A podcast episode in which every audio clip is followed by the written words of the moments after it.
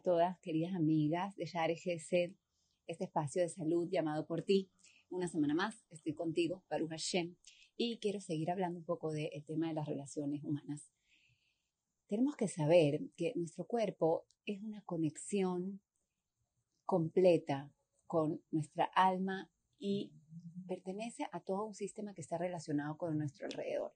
Somos seres sociales que necesitamos vivir en pareja, en familia, en sociedad, en grupo. ¿Y por qué les digo esto?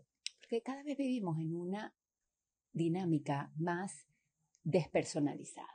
Cada vez dependemos más de los teléfonos, incluso personas que viven dentro de una misma casa ni siquiera se comunican con la mirada o con lo que tienen que hablar, sino a través de un dispositivo, se mandan un mensaje.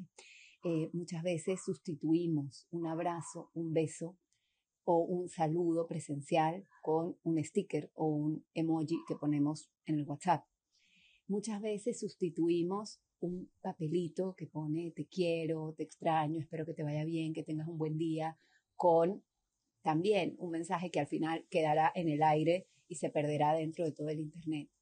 Y tenemos que saber que como seres humanos es vital el contacto físico y las demostraciones de cariño en cierto, en cierto momento de la historia, después de la Primera y la Segunda Guerra Mundial, donde Dios no quiera, habían muchos desplazados y muchos niños que habían quedado huérfanos, ¿sí? En diferentes países habían recolectado a todos estos niños y los habían puesto en instituciones. Obviamente habían orfanatos que estaban en mejores condiciones eh, médicas y en mejores condiciones de, de nutrición y de en lugares más bonitos, más higiénicos, y había lugares que estaban más desfavorecidos. Sin embargo, se dieron cuenta que incluso en las instituciones donde estaban aparentemente todas las necesidades cubiertas, los niños estaban atendidos, recibían educación, recibían atención médica, recibían comida, recibían todo, los niños, había niños que no crecían, había niños que seguían desnutridos, había niños que estaban completamente tristes y que estaban apáticos, había niños que estaban como deprimidos, y había niños que parecía que hubiesen salido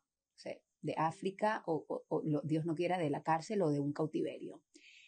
Y muchos psicólogos, psiquiatras se pusieron a investigar en los diferentes países y se dieron cuenta que la falta de contacto físico era la que provocaba que estos niños no pudieran crecer.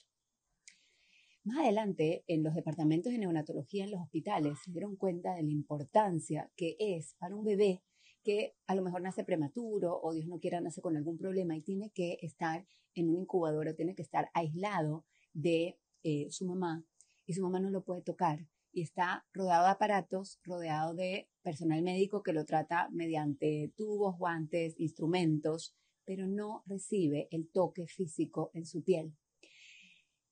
Ciertos investigadores un poco más atrevidos se atrevían a sacar estos bebés de la incubadora y que tuvieran un contacto piel con piel, bien con, el personal de enfermería, bien con sus padres más adelante, y se dieron cuenta que gracias a ese contacto salían adelante mucho mejor que aquellos bebés que Dios no quiera no tenían ese contacto. ¿Por qué les cuento esto? Porque a veces desvalorizamos lo que puede ser un abrazo a veces no le damos la importancia que merece a ese abrazo, a ese niño que llegó un poco de mal humor del colegio, a esa pareja que está preocupada, a esa amiga que a lo mejor está pasando por una situación o que no tiene un buen día. Y queremos hablar o ignoramos o cada uno se refugia en su teléfono, en su libro o en sus ocupaciones. Y tenemos que saber que le estamos inyectando vida al darle un abrazo, al darle un beso, a darle una caricia. Y este es mi mensaje para esta semana no desmerezcamos el contacto físico y seamos los que vamos en contra de esa sociedad fría, aislada y despersonalizada y demostremos amor. Siempre que podamos tener una opción, demostremos amor, porque eso indudablemente va a ayudar a que crezcamos, no solo emocionalmente, sino también físicamente y que seamos seres felices y conectados.